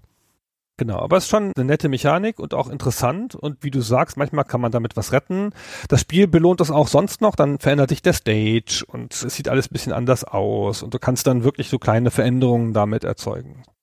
Und wenn man schließlich das Hühnchenlevel geschafft hat, habe ich das Gefühl, dann hat man auch das Spiel im Grunde genommen geschafft, weil danach wird es wieder vergleichsweise einfach. Die fünfte Stage ist auch wieder ein ganz bizarres Setting. Es ist nämlich so, dass Parappa gelernt hat, zwar einen Kuchen zu backen, aber da sind ganz viele Shrimps drin. Und damit verdirbt er sich so den Magen, dass er unglaublich dringend auf die Toilette muss. Und vor der öffentlichen Toilette, wo er dann steht, trifft er. Ah, warte, warte, warte, muss doch diese absurde Szene erklären, dass er dann mit seiner Freundin halt da Alone Time geschafft hat, ja, dass die jetzt wirklich zusammen sind, alleine und ihm grummelt der Magen und er verzieht dann immer das Gesicht und guckt so böse. Und sie so, oh, heute ist er aber männlich mir ist nie aufgefallen, dass er so männlich ist. ja, und dann muss er halt dann wirklich aufs Klo und schafft es dann aufs Klo zu gehen. Wie das passiert, erzählt zugleich, das, was du eben erzählen wolltest, aber jedenfalls, wenn er das Klo geschafft hat, also wenn er auf dem Klo war, dann guckt er wieder ganz normal und sie so, ach, er ist wieder der Alte. Naja, das ist ganz schön fies. Der arme Hund, ey. So, also was wolltest du sagen über den fünften Level? Ich wollte die Peinlichkeit für Parappa nicht so breit auswälzen. Auf jeden Fall, er steht vor dieser Toilette, da stehen aber dummerweise schon seine ehemaligen Partner und Partnerinnen aus den ersten vier Songs, weil die auch alle aufs Klo müssen. Und dann macht er mit ihnen eben wieder eine Rap-Nummer und wenn er die jeweiligen Abschnitte gut meistert, dann lässt der andere ihn jeweils vor und so schafft er es dann doch noch pünktlich auf die Toilette zu gehen und diesen etwas unangenehmen Moment für sich zu beenden. Und dann ist man eigentlich auch schon im Finale des Spiels und das ist so eine typische wie nennt man denn diese Art von Nummer, so ein All-Star-Ding? Also sie alle stehen auf einer großen Bühne und es ist so ein sehr euphorischer, feierlicher Song, wo auch nochmal das ganze Motto, dem sich Parappa verschrieben hat, gefeiert wird. Es ist nämlich I Gotta Believe. Das spielt da textlich dann eine große Rolle. Da bricht das Spiel auch noch mal ein bisschen mit den Regeln, die es vorher aufgestellt hat, weil es gibt da dann zum Ende hin auch Teile, wo ihm niemand mehr vorrappt, sondern er gibt quasi den Ton an und man selber musste einmal kurz umswitchen im Gehirn und denken, okay, ich sehe die Button jetzt nicht mehr vorher angezeigt, sondern direkt, wenn die kommen, muss ich die auch selber drücken, aber auf einem relativ fairen Niveau, also da hat man nicht so große Probleme durchzukommen. Und dann hat man tatsächlich das Spiel und diese kleine schöne Geschichte auch schon abgeschlossen und kann dann die Songs eben nochmal weiter üben. Und ich glaube, ich gebe offen zu, ich konnte es nicht verifizieren. Wenn du alle Songs auf cool abschließt, dann schaltest du nochmal einen Bonustrack oder sowas in der Art frei.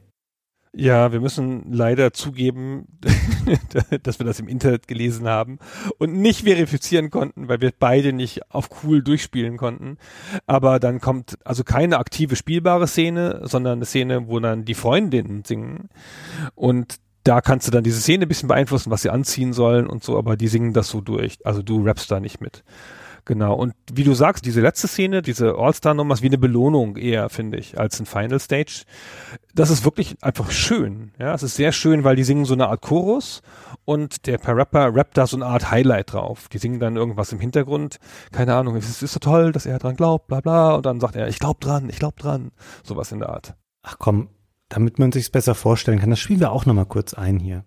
Yo,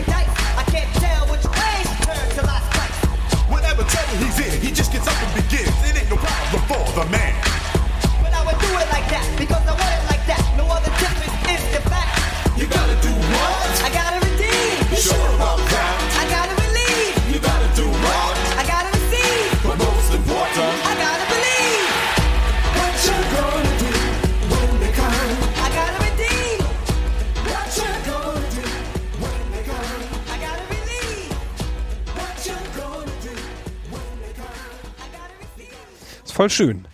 Ja, was nicht so schön ist, ist, ich bin tatsächlich, glaube ich, beim ersten Mal auch daran gescheitert. Das ist ganz traurig, weil dann gehen die anderen alle von der Bühne runter und das Licht geht aus und er steht da mit gesenktem Kopf und Sunny Funny findet es auch ganz doof, dass er das verkackt hat gerade. Das ist ganz schön traurig in dem Moment dann. Aber umso schöner ist, wenn man es erfolgreich abschließt. Genau, dann ist man durch, wie du sagst. Kurze Erfahrung, je nachdem, wie lange du am Hühnerlevel gehangen hast, zwischen einer Stunde und 16. Aber so ein, zwei Stunden ist, glaube ich, ganz realistisch für das Spiel. Und dann war's das schon. Und dann kannst du halt nochmal spielen und versuchen cool zu werden und was freizuschalten oder einfach so zum Spaß nochmal spielen. Wie alle Musikspiele, finde ich, eignete sich sehr gut für Wiederholung, weil finde Musikspiele machen alle Spaß auf den perfekten Durchgang. Wenn du halt irgendeinen Song bei Guitar Hero oder den Song bei Parappa halt irgendwann perfekt kannst, sodass du keine Fehler mehr machst, ist das nochmal ein ganz eigenes Gefühl, weil der Song ja dann wirklich super klingt. Ja, das Problem ist hier, selbst wenn ich halt den Chicken Song gemeistert habe, hat er die ganze Zeit scheiße geklungen, weil man hat mich ja die ganze Zeit daneben singen hören. Also die schlecht getimten Samples, die hat man schon sehr deutlich gehört. Ja gut, der Chicken Song ist hier natürlich wirklich das schwarze Schaf. Dann die anderen kann man schon relativ perfekt erlernen und du hast dann eben noch diese zusätzliche Belohnung, dass du eben nochmal die besten und positivsten Verläufe dieser kleinen Geschichten dann nochmal sehen kannst. Das ist eine größere Motivation fast als irgendwie auf Score oder sowas zu spielen. Also ich habe nie auf diese Anzeige geschaut. Ich habe auch nie ehrlich gesagt genau verstanden, was das jetzt beeinflusst. Also ich habe verstanden, was dieses Ranking beeinflusst, dieses Good, Bad, Awful aber nicht die Punktzahl, die in Zahlen daneben steht. Das spielt irgendwie eine sehr, sehr untergeordnete Rolle in dem Spiel. Meine Tochter meinte, das sei so eine Art Reserve und du kannst, wenn du schlecht performst, wird da auch was abgezogen und das würde dich retten davor, im Ranking zu fallen. Das glaube ich aber nicht. Aber das war ihre Beobachtung. Jedenfalls, es ist nicht so ganz klar und es ist auch nicht so gut erklärt. Ist aber auch total wurscht, weil man guckt eh nur auf die andere Seite des Screens, dass man nicht in den Awful-Bereich fällt. Wir sollten vielleicht mal beschreiben, wir haben jetzt drei von den Songs schon eingespielt. Ich habe da drüber nachgedacht, weil es gibt ja oder es gab in den großen Musikspielserien später ja auch eigene Ableger, die sich speziellen Genres oder sogar eigenen Bands verschrieben haben, sowas wie Guitar Hero Metallica und sowas. Was ist denn für dich, Gunnar, die Musik in Parappa the Rapper? Zu welchem Genre würdest du das beschreiben oder kann man das gar nicht pauschal beantworten? Ich bin ja nun echt gar kein Experte für diese Art Musik. Also der erste, der mir rappig vorkommt, also richtig wie ich Rap verstehe, ist der Hühner-Song. Die ersten beiden klingen gar nicht so sehr nach Rap. Die sind auch sehr simple Songs und schöne Songs natürlich, aber auch sehr simple Songs. Ich kann das nicht genau sagen. Was meinst du denn? Also ich hätte das am ehesten, glaube ich, noch so ein bisschen als Hip-Hop klassifiziert, wenn man es jetzt wirklich ganz übergeordnet beschreiben sollte, weil du hast häufig so sehr prägnante Drums und einen prägnanten Bass und dann je nach Song was anderes, was sich dann so ein bisschen in den Vordergrund spielt, um die Melodie zu generieren. Also so ein Piano bei dem Fahrlehrerin-Song, den wir vorhin eingespielt haben oder bei Master Onion am Anfang sind eher so fernöstliche Elemente, die so ein bisschen die Melodie mitprägen. Aber im Grunde liegt der Fokus immer sehr, sehr stark auf Drums und Bass, um dir eben damit so ein bisschen das Rhythmusfundament zu geben, indem du dich dann mit den Rap-Samples orientieren sollst. Ja, brauchst du ja auch. Ne? Also natürlich ist hier die Sprache auch Rhythmus, aber du brauchst auch wirklich das, was du Fundament nennst, damit du da ein bisschen einen Anhaltspunkt hast. Ich finde, es könnte sogar noch stärker sein, könnte noch deutlicher sein, wie der Beat läuft. So, ich tue mich da immer schwer mit. Für mich muss das wirklich dumm, da, dumm, da, dumm wie in der Marschmusik laufen, damit ich das erkennen kann und mitzählen kann. Aber dann wäre es auch nicht so interessant tatsächlich, wenn es so alles ganz gerade und wenig anspruchsvoll wäre. Ich finde, die Songs sind wirklich ein Riesenhighlight des Spiels. Also abgesehen von der Tatsache, dass es in so eine Geschichte eingebunden ist und wie stilsicher das auch auf seine ganz schräge Art und Weise ist, steht und fällt so ein Spiel natürlich mit der Musik. Und dafür, dass es eben hier keine bekannten Songs sind, die man für teuer Geld lizenziert hat, sondern Originalkompositionen, ist das ganz, ganz hervorragend für ein Musikspiel aus dem Jahr 1996. Ja, finde ich auch. Kannst du ja nicht erwarten, ne, dass sie das gut hinkriegen. So ist natürlich ein Spiel von Sony, ja. Das ist die Frage, ob man das nicht erwarten kann. Es hängt vielleicht auch damit zusammen, wer so ein Spiel macht. Wenn so jemand vielleicht schon Musikerfahrung hat, dann ist das was anderes. Ach, wie schön du das übergeleitet hast. Wir hatten dieses Spiel gemacht, Fabian. Na, ich dachte, das wolltest du gerade sagen. Du hast es so schön eingeleitet. Also erstmal ist es ein Spiel von Sony. Und Sony hat ja eine Plattenfirma auch, Sony Music bekanntermaßen. Und Sony Music ist auch wohl der Ort, wo sich die Leute, die dieses Spiel gemacht haben, kennengelernt haben. Das sind im Wesentlichen zwei Leute, die dafür stehen mit ihrer kreativen Vision. Das eine ist Masaya Matsura, ein japanischer Musiker, und das andere ist Rodney Greenblatt, ein amerikanischer Kinderbuchzeichner. Von dem amerikanischen Kinderbuchzeichner kommen logischerweise die Zeichnungen und von Masaya Matsura kommt das grundlegende Konzept und die grundlegende Art, wie das Spiel laufen soll. Und natürlich die Musiktechnologie, weil der Matsura ist kein Angestellter von Sony Music oder von Sony, der hat eine eigene Firma, ein eigenes kleines Studio und da hat er sich mit Technologien zum Thema Musik und Computer und derartige Sachen beschäftigt. Nana Onsha heißt das Studio. Das bedeutet übrigens im Englischen Seven Sounds Company, also die Firma der sieben Klänge. Und gegründet hat er die Firma 1993, weil Matsuura ist zu der Zeit schon ein in Japan durchaus einigermaßen bekannter Musiker. Er hat eine Progressive Pop Band namens Sykes zusammen mit der Sängerin Mamu Yasunori. Und die sind schon seit den 80ern durchaus bekannt. Und mit dem Wechsel ins neue Jahrzehnt sieht er so ein bisschen den Aufstieg der interaktiven Medien und er glaubt daran, dass man das Thema Musik doch prima damit verbinden könne.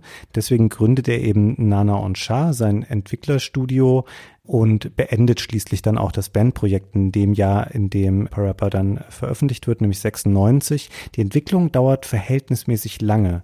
Also man würde jetzt ja Parappa nicht mehr als ganz frühes PlayStation-Spiel bezeichnen, weil sie ja schon seit 1994 zumindest in Japan auf dem Markt ist. Aber die Entwicklung läuft schon auch seit 1994. Sie haben insgesamt wohl etwas über zwei Jahre am Spiel gearbeitet, was erstaunlich ist für ein Spiel mit so einem geringen Umfang. Und tatsächlich macht Nana und Shah das Spiel auch nicht alleine, sondern sie arbeiten zusammen mit dem Japan Studio von Sony.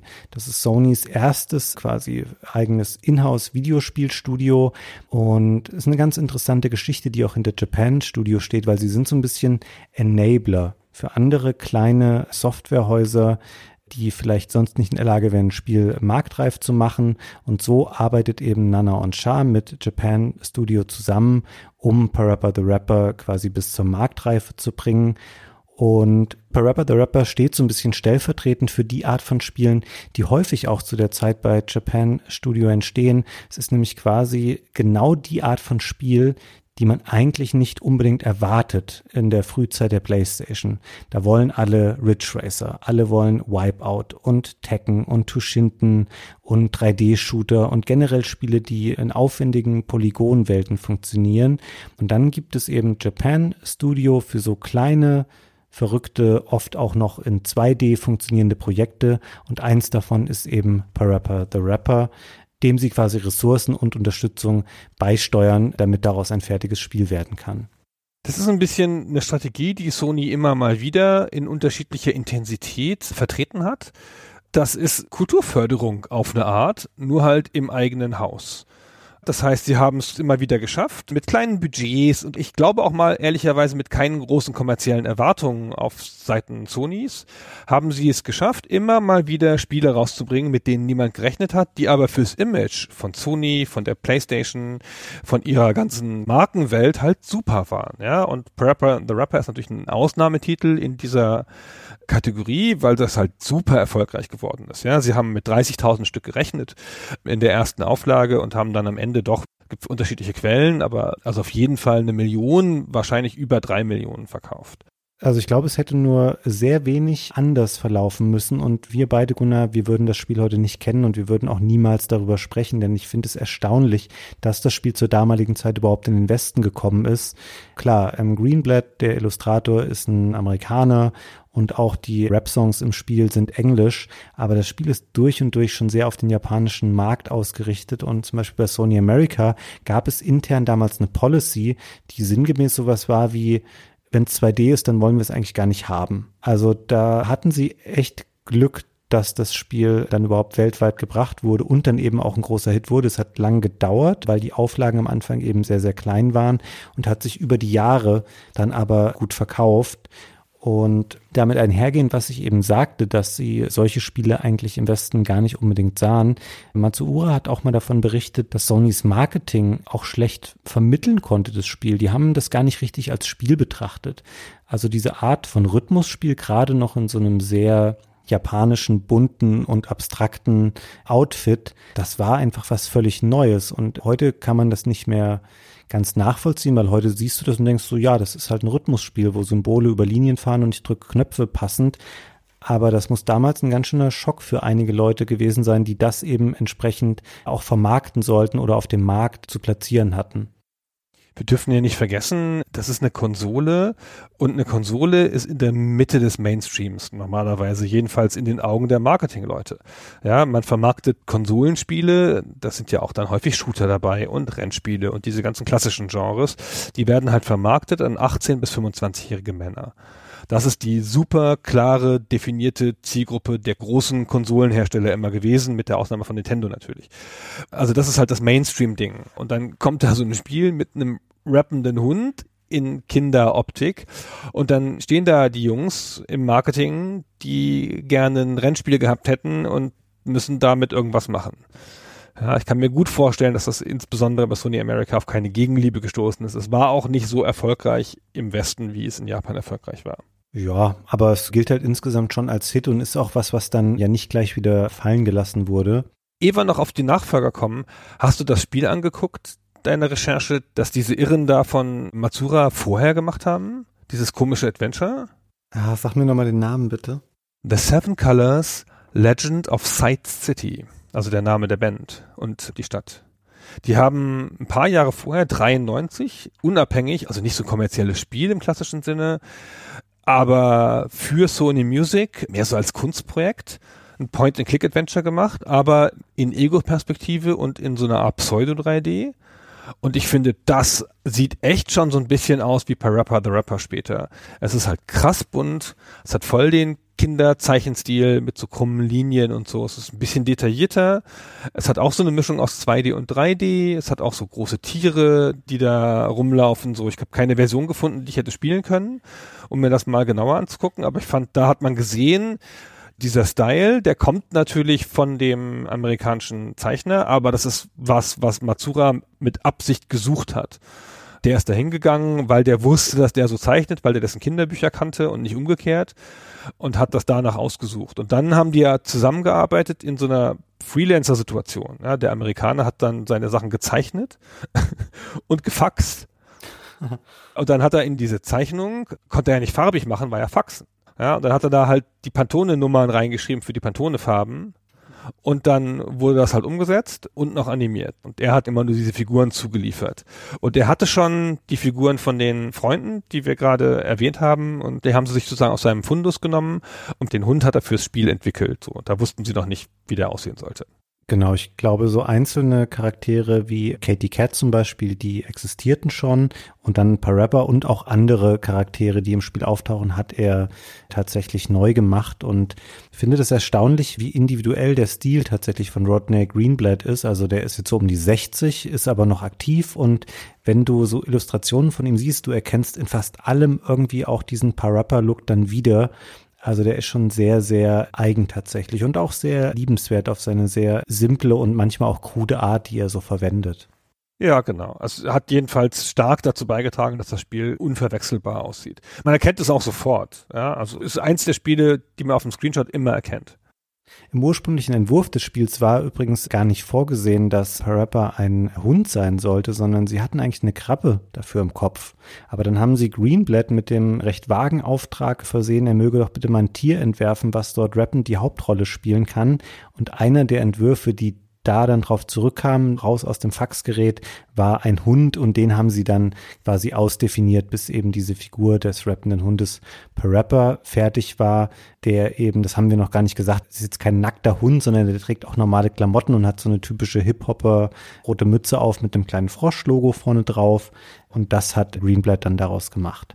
Ist ja nicht von alleine drauf gekommen, eine Krabbe zu malen, komischerweise. Wir sprechen jetzt heute mit dem Wissen darüber, Parappa ist ein Hund. Ist ein Hund viel naheliegender als Rapper? Ja, es gibt ja so ein paar Tiere, die werden immer genommen. Hund, eine Katze, eine Maus, sowas sind ja immer die Tiere, ja, die halt genommen werden, weil man die halt gut kennt, weil es da viele verschiedene Varianten gibt, weil die halt leicht zu dechiffrieren sind. Bei Mussolini musstest du schon überlegen, ob das jetzt ein Elch ist oder ist das vielleicht ein Bison oder so. Na gut, der Name, okay, ja. Weißt du, ein Hund ist immer easy. Ja, du hast recht. Und obwohl man diesen ikonischen Charakter erschaffen hatte mit Parappa, der dann auch weltweit zu Ruhm kam, hat man eine komische Entscheidung für das Fortsetzungsspiel getroffen. Es benutzt nämlich gar nicht die Figur des Parappa als Charakter, sondern wie, lieber Gunnar, könnte wohl das Nachfolgespiel zu Parappa the Rapper gehießen haben. Ja, das ist ein bisschen schwierig, weil sie treffen eine sehr schräge Entscheidung, die sicher vom Marketing so nicht gewollt sein kann, weil sie wechseln das Musikgenre. Sie haben ein Rap-Spiel gemacht und jetzt machen sie nicht noch ein Spiel mit dem Thema Rap und haben eine Rap-Serie, sondern sie zementieren den universellen Anspruch und nehmen ein anderes Genre und machen aber so eine Art ähnliches Namensmuster. Parappa ist der Rapper und Lemmy ist der Jammer weil es jetzt um Jamming geht, um Gitarren. Und das Nachfolgespiel heißt völlig folgerichtig und für jeden erkennbar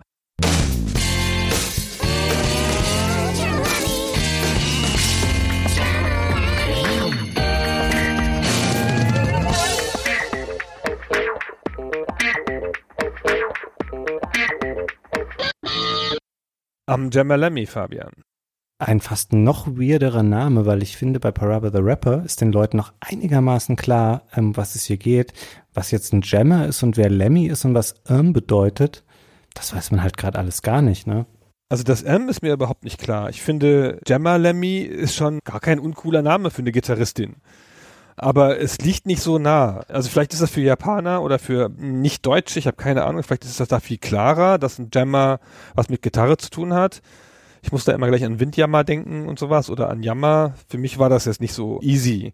Aber Lemmy ist ein Lamm und ein zartes, sympathisches Mädchen, das ein bisschen ein Problem mit dem Selbstbewusstsein hat.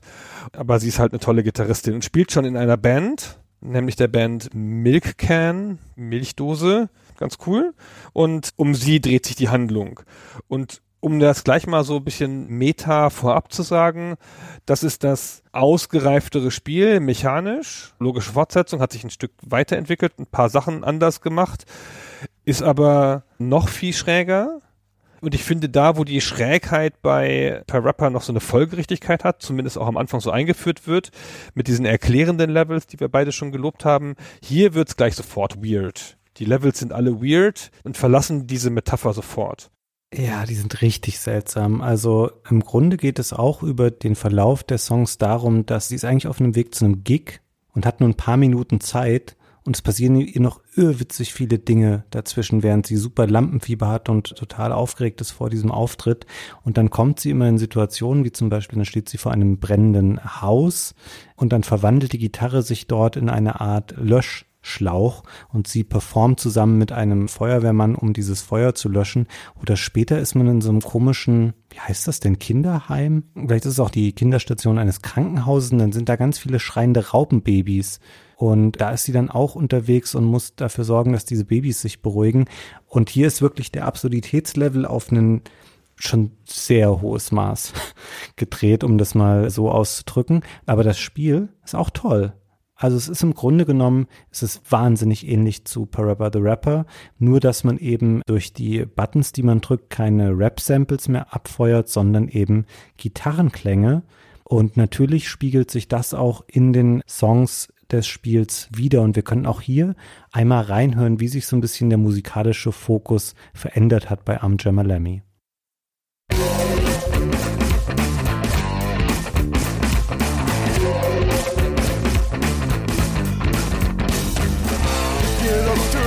On. Power off, power on. Now let's start with this tree here.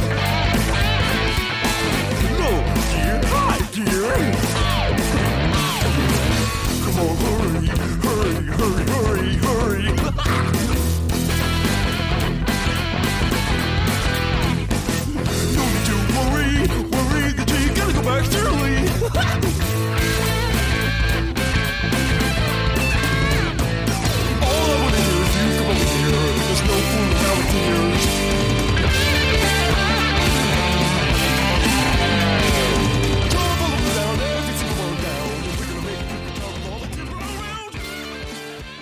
Ganz folgerichtig so. Es ist nicht so weit weg vom Vorgänger, wie man denken möchte. Es gibt ja auch ein paar Überschneidungen, nicht nur im Personal. Gleich der erste Song, den du machst, da singt Chop Chop Master Onion wieder, netterweise. Ja, unsere Lieblingsfigur, also meine Lieblingsfigur aus dem vorherigen Teil und der singt auch auf seine bewährte Art. Aber jetzt spielst du halt Gitarre zu seinem Gesang, anstatt seinen Gesang zu imitieren. Das ist ganz nett. Und diese Band ist auch ein bisschen vertraut, weil am Bass spielt Katie Cat, die hatten wir schon im Vorgänger. Und dann gibt's noch Marsan an den Drums, die kennen wir nicht. Das sind halt drei Leute und dazu immer noch irgendjemand, der mitperformt. Das ist eigentlich ein ganz cooles Konzept. Und du kannst bei Rapper auch freischalten. Dann kannst du bestimmte Songs nochmal mit ihm quasi machen und da übernimmt er dann dementsprechend wieder den Rap-Part. Also es hat ein bisschen mehr Umfang in einem wirklich kleinen Maße, aber ist auch ein sehr kurzes Spiel, eben weil es auch wieder viel in Videosequenzen steckt von seinem Speicherplatz, die eben diese einzelnen Passagen miteinander verbinden. Aber es ist tatsächlich ein Spiel, das hatte ich noch nie gespielt vorher, im Gegensatz zu Parappa und das ist schon auch echt ein toller Titel, auch wenn man jetzt unbedingt Kritik äußern will. Es hat sich erstaunlich wenig getan in den drei Jahren zwischen Parappa und dem Am Jamalami. Ich finde, weil es eine Gitarre ist, klingt es besser, wenn du schlecht spielst. Also, weil du kannst ja da die Töne länger halten, durch länger drücken der Buttons und so und du kannst da immer noch ein bisschen Touch geben, wohingegen, wenn ich dann halt wieder daneben gesungen habe, das dann immer sehr krass war. Und übrigens lustig, ich habe hier die Anleitung liegen, da ist halt in der US-Version, da ist hinten dann gleich Merch drin. Kannst gleich Merch von der Band kaufen und so. Sehr schön. Tatsächlich vergehen danach nur zwei weitere Jahre und wir springen von der ersten PlayStation auf die zweite PlayStation und dann erscheint doch wirklich noch ein echter Parappa the Rapper 2. Das habe ich auch zum ersten Mal jetzt gespielt, weil ich sage es ganz offen, das hatte ich für mich dann irgendwie gar nicht mehr so auf dem Schirm und ich habe das gespielt jetzt und war eigentlich relativ begeistert davon. Es hat noch mal ein bisschen mehr Songs und es hat auch spielerische Verbesserungen, die wir anfangs noch kritisiert hatten beim ersten Teil zum Beispiel, dass es dir eben anzeigt, ob du zu früh oder zu spät gedrückt hast und solche Kleinigkeiten, die das Spiel overall ein bisschen angenehmer zu spielen machen. Ansonsten hat es wieder das gleiche Schema mit, es gibt eine abgedrehte Geschichte, die die Songs miteinander verbindet. Das ist hier, dass die ganze Welt von Nudeln überschwemmt wird, sage ich jetzt mal im Wesentlichen. Also alles verwandelt sich irgendwie in Nudeln. Das ist der große Aufhänger und das kommt noch erschwerend hinzu, dass ähm, Parappa vorher irgendwie so eine Art Lebensabo an Nudelgerichten gewonnen hat und er eh schon keine Nudeln mehr sehen kann. Auch cooles, witziges Spiel, hat mir Spaß gemacht, auch schnell durchgespielt. Das fertigste all dieser Spiele und trotzdem gleichzeitig aber mit Abstand das unbedeutendste dieser drei Spiele, was daran liegt, dass so ab Mitte der 90er, auch durch Parappa maßgeblich, ein Genre losgetreten wird, was sich in ganz viele Richtungen ausbreitet und wir sehen auf einmal Musikspiele aller Art und da sind eben dann die Verbesserungen oder die Erweiterungen, die innerhalb der drei von uns jetzt angesprochenen Spiele gemacht werden, zu gering und zu unbedeutend, als dass Parappa sich dann noch diesen Status bewahren kann und somit ist dann eben Parappa the Rapper 2 eher so unter ferner Liefen tatsächlich schon 2001. Ja, geht dann halt unter in der Welle an Musikspielen, die dann halt kurz danach kommt. Ja, es geht halt in Japan los. Unsere spezifische Theorie dazu ist, wir geben schon zu, dass es Musikspiele schon länger gibt, aber unserer Meinung nach, wenn ich das richtig verstanden habe, auch deine Meinung, ist, dass Parappa the Rapper das als erstes so formalisiert hat, wie es hinterher im Boom genutzt wurde. Ja, die Art mit dem Mapping auf die Controller-Buttons, in der Art, wie das gemacht ist und durchläuft, das gab's vorher so nicht. Und das ist das, was dann die meisten Spiele auf eine Art übernommen haben und auf verschiedene Arten ausgeführt haben. Es kam dann sofort danach in Japan, hat Konami Musikspiele am laufenden Band gemacht, Beatmania und Guitar Freaks. Beatmania kennt man hier vielleicht noch, gab's auch in der Arcade, Guitar Freaks auf der Playstation und Arcade ist hier jetzt nicht so bekannt geworden. 1999 kam von Konami der Superhit weltweit Dance Dance Revolution, das sich ja auch dann sehr lange gehalten hat, ja, Arcade Game und dann auf allen möglichen Plattformen. Wem das nicht so geläufig ist, ist das Spiel mit der Tanzmatte, wo man halt auch Symbole angezeigt kriegt auf dem Bildschirm und die entsprechen den Feldern auf der Tanzmatte und dann bewegt man sich darauf. Und Dann kommt Frequency 2001 im Westen dann von Harmonix und das ist das Spiel, das diese Straße einführt erstmals, ja, die später bei Guitar Hero hast, wo du sozusagen die Noten aus der Ferne des Bildschirms oder die Rhythmuspunkte auf der Ferne des Bildschirms auf dich zulaufen und du dann drückst. Genau, tatsächlich ist Frequency aber auch etwas zu unterscheiden von den Konami-Spielen, die du genannt hast, weil all diese drei Titel, Beatmania, Guitar Freaks, Dance Dance Revolution, erscheinen im Zeitraum zwischen Parappa the Rapper 1 und 2. Das heißt, die Wahrnehmung auf diese Art von Spielen hat sich komplett verändert, weil Konami natürlich auch groß darin ist, das alles mit aufwendiger Peripherie auszuliefern. Also den DJ-Controller, die Plastikgitarren, die es da schon lange vor Guitar Hero gibt und eben auch Tanzmatten, auf denen man in der Spielhalle rumhüpft oder die es dann auch für zu Hause gibt. Und Frequency verfolgt eher noch so ein bisschen diese etwas klassischere Herangehensweise, dass es mit dem Controller gespielt wird, aber innoviert eben völlig diese Ansicht und diese Notenbahnen. Aber damit geht eben auch einher, dass die Musik selber einen größeren Stellenwert noch einnimmt, weil so Sachen wie diese Story oder Charaktere und eine Welt, in die das alles eingebettet ist, das fällt dann völlig weg. Also dieser Teil geht verloren. Aber ja, dafür wird sicherlich die Musik hier besser abgebildet und die Dinge funktionieren einfach auch in der Spielmechanik noch besser, als es vorher bei Parappa der Fall war. Ich finde Amplitude und Frequency, der direkte Vorgänger von Harmonix, das sind Spiele, die sind eher so die technische Grundlage für das, was später Guitar Hero wird und weniger Musikspiele in dem Sinne wie Beatmania oder Parappa the Rapper ein Musikspiel ist. Das sind ja eigentlich Actionspiele, ja, quasi eher. Die haben auch keine Musikmetapher im klassischen Sinne. Bei Amplitude fließt im Raumgleiter über solche Sachen, über so Bahnen hinweg. Da ist die Musik, aber die technische Art, wie das gehandelt ist und wie das Spiel dir die Musik einspielt, da haben sie die Fingerübungen gemacht, die sie später für Guitar Hero brauchten. Insofern stehen die so ein bisschen außerhalb dieser Tradition. Die haben auch wenig zu tun mit den japanischen Spielen. Aber das ist das frühe Guitar Hero. Das bauen sie hier. Ja, sie bauen ihre Technologie damit. Und das führt ja dann zu der Riesengeschichte. dann wird's ja noch sehr groß. Genau. Währenddessen werkelt Konami schon am nächsten Musikspielding, was sie noch machen können. Und das manifestiert sich dann in der Form von Karaoke Revolution, was dann später ja SingStar aufgreift und ein Riesenhit wird über ganz viele Jahre mit Dutzenden verschiedener Editionen, die man von SingStar kaufen konnte ab der PlayStation 2 Generation. Wenn man da jetzt nochmal die Parallele zieht zu Parappa, ein bisschen bilden natürlich diese Karaoke-Spiele eigentlich das noch am ehesten ab, weil es hier eben auf Gesang ankommt, ab und an auch mal auf Rap-Gesang. Es ist erstaunlich unterrepräsentiert in diesen Karaoke-Spielen. Also es gibt so Sachen wie Get on the Mic von Eidos oder auch von Konami selbst später ein Spiel namens Def Jam Rapstar, wo es auch um Rap geht. Aber im Grunde genommen, dass man eben passend zur Musik oder zum Rhythmus Sprache triggert. Das machen eigentlich diese Spiele, nur dass es hier dann über ein Mikrofon funktioniert und nicht mehr über einen Controller. Also es findet eine wahnsinnige Diversifizierung dieses Musikspielgenres statt zwischen ich spiele Instrumente, ich löse Gesang aus, ich tanze. Also alles wird dann da quasi ausgewälzt und entwickelt sich separat voneinander auch weiter. Ja, Drumspiele, ne? Donkey Kong Bongo-Spiele und sowas. Das kommt dann plötzlich alles es diversifiziert sich wahnsinnig aus. Ja, in einem durchschnittlichen Gamer-Haushalt findet man drei bis sieben Instrumente, breitet sich krass aus, wird ja unfassbar erfolgreich. Dann kommt Rockband und versucht es wieder in einem Spiel zusammenzuführen. Rockband ist sozusagen die Conclusio von Guitar Hero. Guitar Hero ist dann das Spiel, was Harmonix macht, 2005. Wie ich schon sagte, ein bisschen mit der Erfahrung von Frequency und Amplitude, aber mit einem Gitarrencontroller dann dazu. Und dann zerstreitet sich Harmonix mit dem Publisher und dann macht jemand anders die Guitar Hero Serie, Red Octane, glaube ich. Red Octane war der ursprüngliche Publisher. Also Activision lässt dann einfach anderweitig Guitar Hero entwickeln. Genau, die haben dann ein anderes Team da dran. Activision macht weiter die Guitar Hero Serie und Harmonix geht zu EA und macht da Rockband. Und dann konkurriert das eine Zeit lang miteinander, bis dann ungefähr Ende der einstelligen 2000er das ganze Genre zusammenklappt, langsam.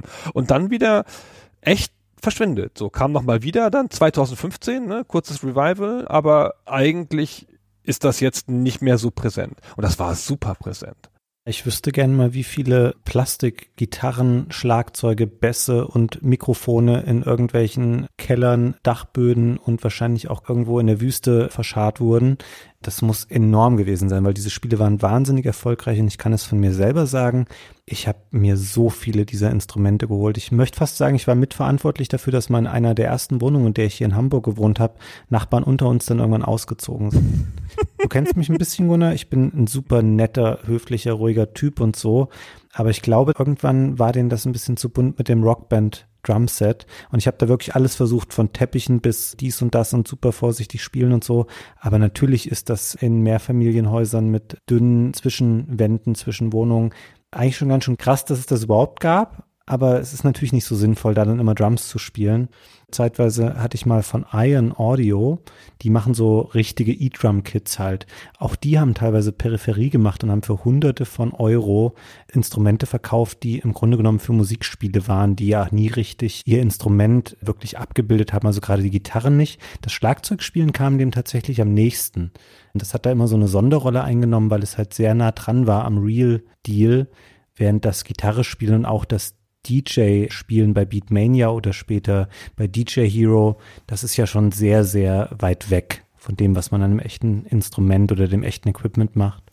Das ist sehr videospielhaft. Ne? Ich erinnere mich immer noch an eine Party mit meinem Freund und früheren Mitbewohner Malte, der halt Gitarrist war in der Band. Und dann hat er halt das erste Mal Guitar Hero gespielt und dann haben wir ganzen Videospielleute das halt so gespielt, wie man das spielt als Videospiel. Und Malte ist aber nur ein richtiger Gitarrist. Der kann nicht anders, der muss seine Moves dazu machen. Und der hat dann bei jedem halbwegs ausklingenden Takt immer noch so die Hand so gehoben, weil er halt so auf der Bühne auch gehandelt hat. Das war dann viel zu langsam und wir immer so, Malte, jetzt hier tight, guck auf den Bildschirm und so, aber ich muss doch die Musik so fühlen und so. Toll. Toll, toll, toll. Der konnte das nicht besser als wir. Also ich konnte es zeitweise echt mal ganz gut. Also auch auf Gitarre, da konnte ich auch auf dem Expert-Level bei Guitar Hero spielen. Aber ganz ehrlich, Gunnar, ich bin auch ein bisschen froh, dass diese Zeit vorbei ist, weil ich all diesen Plastiktand nicht mehr in der Wohnung haben wollen würde.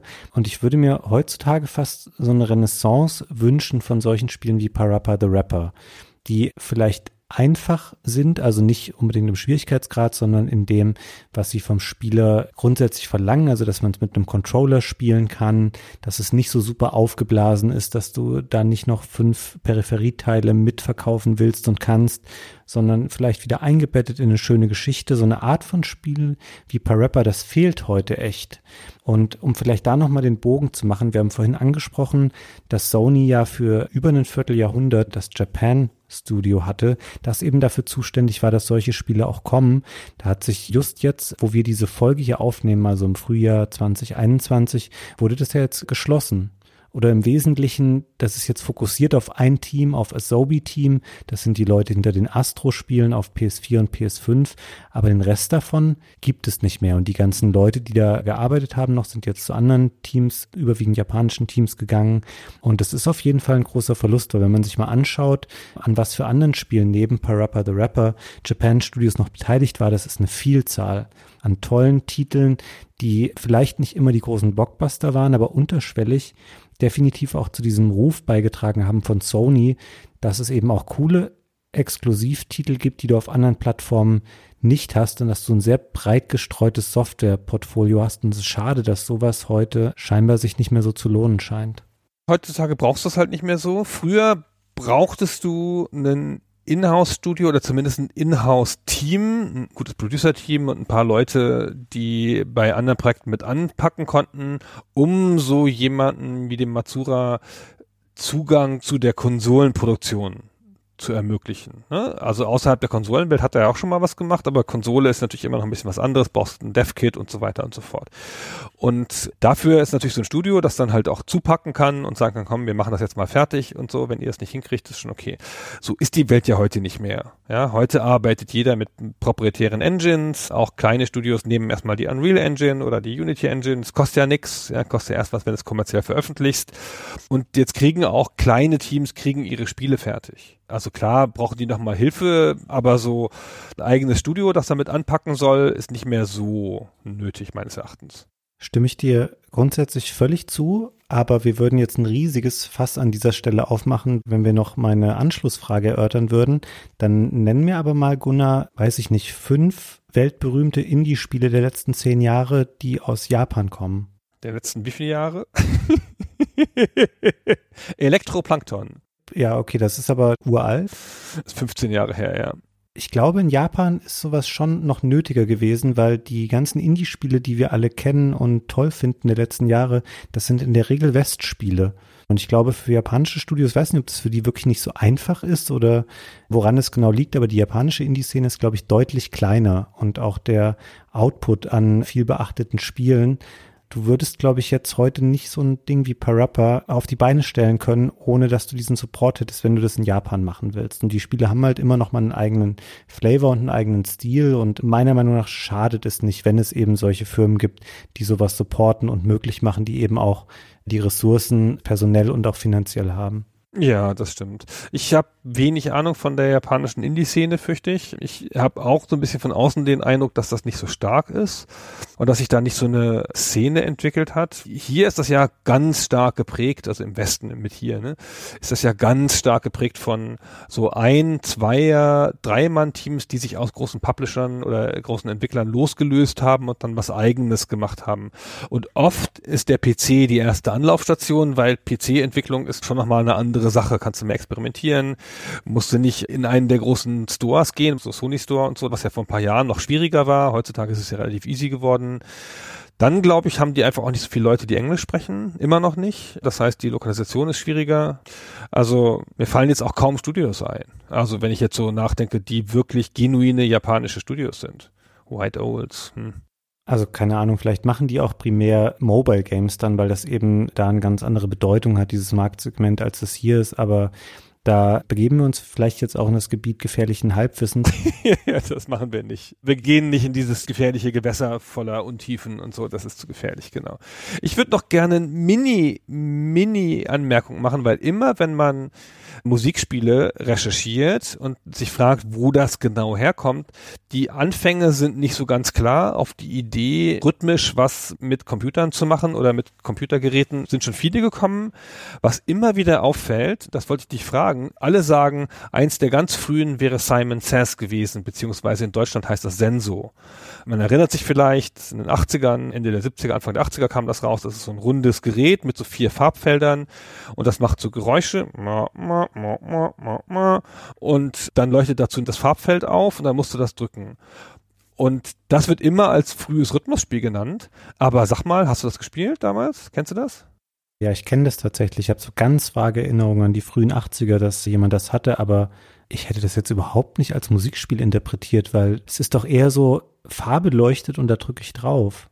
Genau. Das ist nämlich gar kein Rhythmusspiel. Das steht in allen diesen, wenn man so einen Meta-Artikel lesen will, darüber, was andere Leute so denken, wie diese Sachen entstanden sind. Da steht da immer Sensor mit drin. Und das ist ja nur eine Reihenfolge von Farben. Ja, klar haben die Töne unterschiedliche Tonhöhen, aber es gibt keinen Rhythmus im Sinne von da, da, da, da, da, da, da oder so. Machst du nicht. Deswegen hat mich das voll gewundert. Wollte nur wissen, ob du ein anderes Gefühl drauf hattest. Nee, also das hätte ich jetzt niemals so wahrgenommen. Fairerweise muss ich sagen, ich habe mich jetzt nicht so auf Titel im PC-Bereich hier vorbereitet. Da habe ich ja immer die Super Stay Forever Entschuldigung dafür.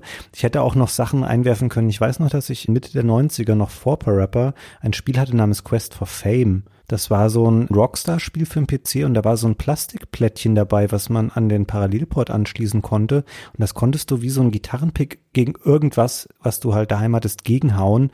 Und das hat es verarbeitet, als ich spiele oder ich schlage die Seiten einer Gitarre an. Aber natürlich, das war auch noch sehr unausgereift und noch nicht sehr ausdefiniert als Spiel. Was für ein abgefahrenes Spiel, muss man fast eine eigene Folge drüber machen. Also es gab so ein paar Versuche, es gab auch zu der Zeit, noch vor Quest for Fame, so Mitte der 90er auch schon so Gitarren, so Plastikgitarren, mit denen man dann irgendwelche Sachen machen konnte. Ich weiß noch, wir hatten eine im Spieleladen, die der Chef von der Messe mitgebracht hat. Da war er ganz überzeugt von, weil er da 140 Mark für haben wollte, aber das haben wir dann nie verkauft. Hinterher musste das dann verramscht werden, leider. Also es gibt schon so eine Linie von Spielen, die Musik emulieren und es gibt auch eine Reihe von Versuchen mit Rhythmik irgendwas zu machen. Aber so richtig, so dieses pure Rezept, das dann folgerichtig in den großen Boom führt, das ist tatsächlich Parappa the Rapper. Ein wirklich putziges, sehr schönes Spiel. Ich hatte große Freude daran, das nochmal nachzuholen. Und ich würde hier gerne nochmal, das machen wir eigentlich immer so ein bisschen am Ende, nochmal darauf hinweisen, wenn ihr jetzt Lust bekommen habt, das zu spielen, das ist zum Glück erfreulich einfach möglich. Es gibt ein PS4 Remastered, wird so fünf Jahre alt ungefähr sein, kostet relativ wenig Geld, kann man auf PS4 und PS5 spielen, ist technisch nicht so dolle, weil es ist eine hochskalierte Version der PSP-Neuauflage des ersten Teils, die nochmal zehn Jahre älter ist als diese PS4-Neuauflage. Da kann man Teil 1 nachholen und es gibt auch Teil 2 tatsächlich für kleines Geld im PlayStation Store und auch das konnte ich jetzt im Rahmen der Vorbereitung hier auf der PS5 spielen. Ist eigentlich auch ein PS4-Titel. Das sind wahrscheinlich einfachere Lösungen, als wenn man jetzt noch guckt, ob man die Originale sich auf PlayStation 1 oder 2 nochmal besorgen möchte. Das Einzige, was es leider nicht gibt, ist das Umjama Lemmy, was ich schade finde, weil es hat mir durch das Gitarre spielen auch auf eine eigene Art nochmal eine andere Art von Spaß bereitet. Hm, das finde ich auch. Ich finde den ersten Teil schon am besten, weil irgendwie am pursten. Und das Parappa 2 hat aber immerhin Versus Mode. Das heißt, wenn man Lust hat, sowas mal mit einem Freund zu spielen oder auch nur Versus gegen den Computer, dann kann man das da tun. Das gibt's im ersten Parappa nicht. Ja, man muss sich darüber im Klaren sein, das ist ein wahnsinnig rohes Spiel noch. So, das macht das gut, was es will und es ist sehr liebenswert und ist toll in der Art und Weise, wie es seine Geschichte erzählt. Aber da ist nicht viel außen drum, also an Spielmodi oder extra Sachen und so. Das ist was, was man eben mal in einer halben bis einer Stunde wegspielen kann und hat eine gute Zeit damit. Hast du eine deutsche Version gespielt eigentlich, wenn du den Remaster gespielt hast? Ähm, ich habe beide gespielt. Das Remaster hat auch deutsche Untertitel bei den Songs. Ich weiß gar nicht, wie das bei der deutschen PS1-Version wäre. Da habe ich nur die US-Version gespielt von. Weil ich finde, es ist ein gutes Spiel, um es mit Kindern zu spielen. Auch mit kleineren Kindern. Also jetzt nicht ganz klein, so, so neun vielleicht oder so, glaube ich. Aber dann ist es halt ein bisschen schade, wenn es nicht auf Deutsch ist. Und wenn es da eine deutsche Version von gibt, finde ich, kann man das mit einem zehnjährigen Jungen oder sowas, kann man das, glaube ich, echt ganz gut spielen. Oder einem Mädchen, wurscht, ja. Das stimmt. Aber auch, um das nur klar zu machen, auch bei der PS4 Neuauflage, die Songs selber bleiben natürlich englisch. Du hast nur die deutschen Texte dazu dann. Ja, das ist klar. Aber man braucht ja nur den Kontext. So, Fabian. Gunnar? Hast du dem noch was hinzuzufügen? Nee, habe ich nicht, aber es hat mir sehr viel Spaß gemacht, also sowohl das Spielen als auch mit dir heute darüber zu sprechen. Ja, geht mir auch so. es war wirklich eine schöne Erfahrung, das mal nachzuholen. Und das Am Jamalami hatte ich vorher noch nie gesehen, auch nur. Das war mir nicht klar, dass das gibt. Das habe ich jetzt in der Recherche das erste Mal angefasst. Also insofern hat mich das alles ein bisschen bereichert. Das ist ja schön. Sehr gut. Dann vielen Dank dir fürs Gespräch und euch fürs Zuhören. Wir freuen uns über eure Erfahrungen mit diesen Spielen oder mit Musikspielen in den Kommentaren. Wie immer auch über freundliche Bewertungen auf iTunes und solche Sachen. Vielen Dank und bis zum nächsten Mal. Vielen Dank und tschüss.